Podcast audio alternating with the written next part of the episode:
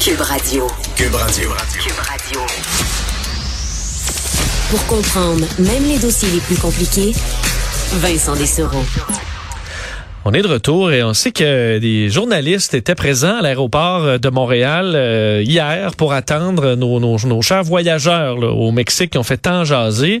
Et euh, un incident euh, inattendu qui a fait beaucoup réagir sur les réseaux sociaux ce matin. C'est un passager qui s'est même pas relié avec cette histoire-là et qui s'est mis à insulter un des journalistes qui était présent et des insultes que moi je n'ai pas entendu depuis peut-être enfin, un, un certain temps euh, le traitant d'hostie de fif, je ne veux pas attendre l'extrait pour, pour rien, là, euh, de fif et de tapette. Et là, écoute, crié ça dans l'aéroport, un journaliste. Euh, je voyais plusieurs euh, personnes sur les réseaux sociaux qui disaient, je peux pas croire qu'en 2022, maintenant, il y a encore des... Là, tu dis, pas une personne euh, qui, qui est d'un, d'une autre époque, là, c'est un jeune, un jeune homme qui utilise encore ce genre de, de bon, de, de, de mots-là pour insulter quelqu'un. pour parler de cette problématique-là, qu'il faut croire est pas morte complètement, qu'on retrouve encore. On rejoint le président fondateur de la Fondation Jasmin Roy, lui-même Jasmin Roy en ligne. Monsieur Roy, bonjour. Bonjour, Vincent. Euh, ces mots-là, vous avez écrit un livre qui s'appelle justement là, Steve Fif. Ça, ça, ça, ça, griche encore à temps aux, oreilles en 2022. On n'en revient pas que ça se dise encore. Oui. Ben, c'est des. Ben, écoute, dans les écoles encore aujourd'hui, les injures homophobes font partie des injures les plus prononcées. Donc, c'est pas étonnant. Euh, et là, ben, on ne sait pas ce qui s'est passé, là, mais on, voit que le jeune homme a des comportements inadéquats. Et euh, c'est une problématique qu'on a peine à, rectifier. Il y a une amélioration quand même dans les, milieux éducatifs. on l'a quand même mesuré là, avec des données probantes. Mais cela dit, il y a encore beaucoup de travail à faire.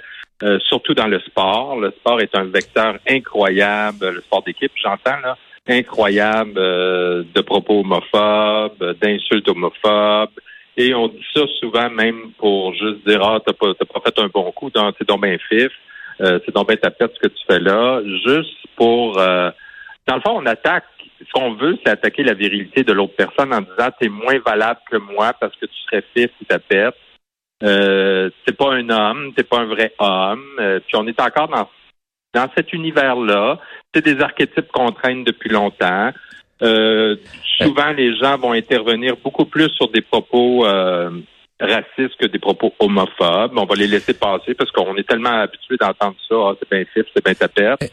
Euh, c'est bien gay. Même maintenant, il y a des gens qui vont dire ça. Là. OK, ben justement, ça, ça allait un peu sur ma question. Est-ce que je me, je me dis, vous, vous connaissez le dossier plus que moi, mais chez, chez les, chez les jeunes, est-ce qu'ils ont carrément détaché le mot fif ou le mot tapette de l'homosexualité pour dire, ah, c'est juste que t'as pas, euh, je sais pas, tété, mou, peu importe le, terme, mais cette séparation-là, ils l'ont pas fait. Là. Ils vont encore viser des, des personnes euh, homosexuelles de, de, de, de, de ces insultes-là. Il y a encore un lien pour eux. Là. Ouais, ben, ils vont dire qu'ils sont détachés, mais c'est pas vraiment détaché. Ils savent à quoi ça fait référence. Aujourd'hui, les jeunes ne sont pas imbéciles. Ils le savent à quoi ça fait référence. Donc, c'est encore quand tu utilises ça pour injurier quelqu'un, euh, il aurait pu utiliser autre chose. Là, tu es un mauvais journaliste, euh, n'importe quoi. Euh, mais, ben oui, va chier, mange la merde. Donc, il y a plein de choses qui sont moins. il y a plein d'autres choses qu'on peut dire, mais non, ça, c'est facile, on tombe là-dedans. Euh, c'est étrange parce que les filles de leur côté, là, dans les écoles, c'est pas mieux, là, c'est euh, pute, salope, là, puis ils se disent détacher de ça aussi, que c'est des, des mots affectueux, là. Mais on, a un une problématique euh, sur laquelle on n'ose pas trop euh, intervenir. On intervient plus maintenant. Mais encore aujourd'hui, même dans un groupe d'adultes, surtout des, des groupes d'hommes, ça a été démontré que, bon, s'il y a des propos racistes, euh, les autres autour vont beaucoup plus euh, euh, intervenir, de dire, ben là, tu peux pas dire ça, que si c'est des propos homophobes. C'est comme si c'était la norme. Est-ce qu'on voit quand même euh, les, jeunes faire euh, en général leur coming out plus jeunes, dans bien des cas, être plus à l'aise, être, plus supportés, surtout j'ai l'impression par euh, par les parents, l'entourage peut-être immédiat. Donc au-delà des oui du, du bullying, l'intimidation à l'école, auront quand même un cercle plus solide qu'ils avaient auparavant? Oui, ben c'est que ça vient, tu sais, à un moment donné, c'est quand tu utilises ces insultes-là, puis la personne a dit oui, je suis gay, puis ça ça vient complètement déboussoler la personne qui essaie de t'insulter à partir d'une orientation sexuelle. Euh, et donc, euh, ce qu'on remarque, c'est aussi que les jeunes sont beaucoup moins complexés. Puis quand je te dis, l'homophobie, c'est un problème principalement de garçons. Là. Je dis pas qu'il n'y a pas des filles homophobes puis transphobes, il y en a. Mais la majorité, quand on regarde là, les, les, comportements, et même nous autres, on a, on a fait là, des sondages euh, euh, à travers le Canada, on a fait aussi, on a mené des sondages en France, puis essentiellement, c'est surtout en plus des jeunes garçons hétérosexuels qui font ça. À partir d'un certain âge, euh, c'est plutôt rare qu'on va voir des hommes de 40 ans et plus euh, utiliser ce genre d'insultes-là sur la place publique. Euh, est-ce que quand même dans les, euh, les, séries télé, par exemple, que les jeunes vont écouter, consommer encore beaucoup, il y a eu des améliorations dans les séries des jeunes? Je pense, j'écoute encore même certaines de cette série-là. J'ai vu Sex Education sur Netflix. On essaie vraiment là, de couvrir tous les angles de la sexualité avec euh, beaucoup, beaucoup d'ouverture. Est-ce que ça, ça amène quand même une culture un peu plus ouverte à la, à la, jeune génération? Ah ben oui. Puis les jeunes, en plus, sont pas fous. Là. Ils savent que Maintenant, les lois les protègent. Euh, puis honnêtement, il y a quand même un travail qui est fait sur le terrain là, pour mieux les protéger, puis mieux les encadrer, puis encadrer aussi les autres qui ont ces problèmes d'attitude-là. Mais cela dit, encore là, c'est comme c'est comme c'est des plis qui sont durs à casser dans notre société là, quand on parle de propos homophobes. C'est un peu, là, moi, je compare ça des fois, là, quand tu reçois de la visite, on dirait que les femmes, automatiquement, il faut qu'ils se lèvent et qu'ils ramassent les assiettes. Mais c'est écrit où, ça? C'est comme si, tu sais, des fois, je reçois la visite, je dis, pourquoi vous vous levez, les filles? Pourquoi il y a des gars autour de la table? Ils vont le faire, eux autres aussi. Pourquoi spontanément c'est ça? Mais c'est que c'est tellement ancré dans notre culture qu'on dit ça. Puis, des fois, c'est vrai que des fois, je pense que les personnes ne veulent pas nécessairement insulter les gens l'utilisant, en disant, bon, c'est bien fait. Ils veulent dire c'est poche.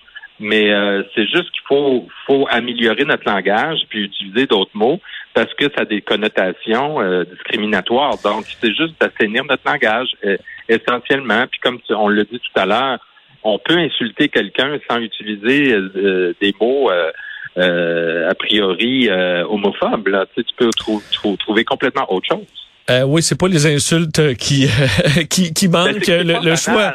Euh, tout à fait, on peut. pas banal. Ah. C'est comme si euh, ça avait été un journaliste noir puis il aurait il aurait, il aurait utilisé le N-word, le mot en ah N. oui ça aurait été aussi inadéquat. Tu comprends-tu? Tout à fait. Pas besoin d'aller là. Euh, Jasper Roy, avant de vous laisser, je voulais, revenir aussi sur un autre angle que, qui est maintenant euh, euh bon euh, analysé et poussé par votre fondation. C'est la question des de l'anxiété. Là. je sais que bon, vous, vous travaillez là-dessus avec la fondation, aider les ados, les pré-ados sur, sur, cette problématique-là qui, qui est immense. On a l'impression chez les jeunes, dans la population en général aussi.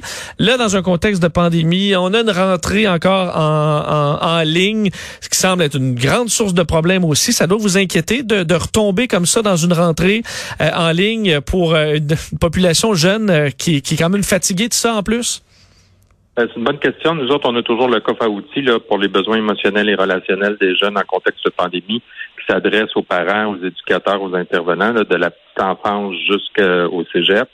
Mais nous, on a continué, on, on, continue à financer des recherches présentement parce que euh, ce qui ressort, là, puis ça va être rendu public prochainement là, euh, avec Claire Baudry, euh, c'est que la majorité des jeunes ont été assez résilients, mais il y a un essoufflement là, qui se fait. Mais il y a toujours ce, ce, ce, pourcentage de jeunes qui étaient déjà en difficulté avant la, la pandémie. Et plus ça va, plus le fossé se creuse. Euh, il semble avoir aussi, malgré tout ce qu'on nous dit, il semble avoir euh, très peu d'aide euh, sur le terrain direct avec les jeunes. J'ai rien contre jeunesse j'écoute, mais c'est pas c'est pas suffisant quand un jeune va pas bien d'avoir juste une ligne d'écoute. Ça, ça prend plus que ça. Même par rapport à l'aide aux devoirs, c'est une chose, mais du vrai tutorat, c'est pas ce qu'on nous a lancé. Là, dans, présentement, les jeunes n'ont pas du, du tutorat selon les règles de l'art du tutorat. Euh, donc, euh, nous, on est très inquiets euh, de l'essoufflement de la résilience des jeunes. présentement, il semble avoir une tendance vers un essoufflement. Mais là, il faut mesurer. On va encore remesurer cet hiver suite à ce qui arrive, pour pas dire n'importe quoi non plus.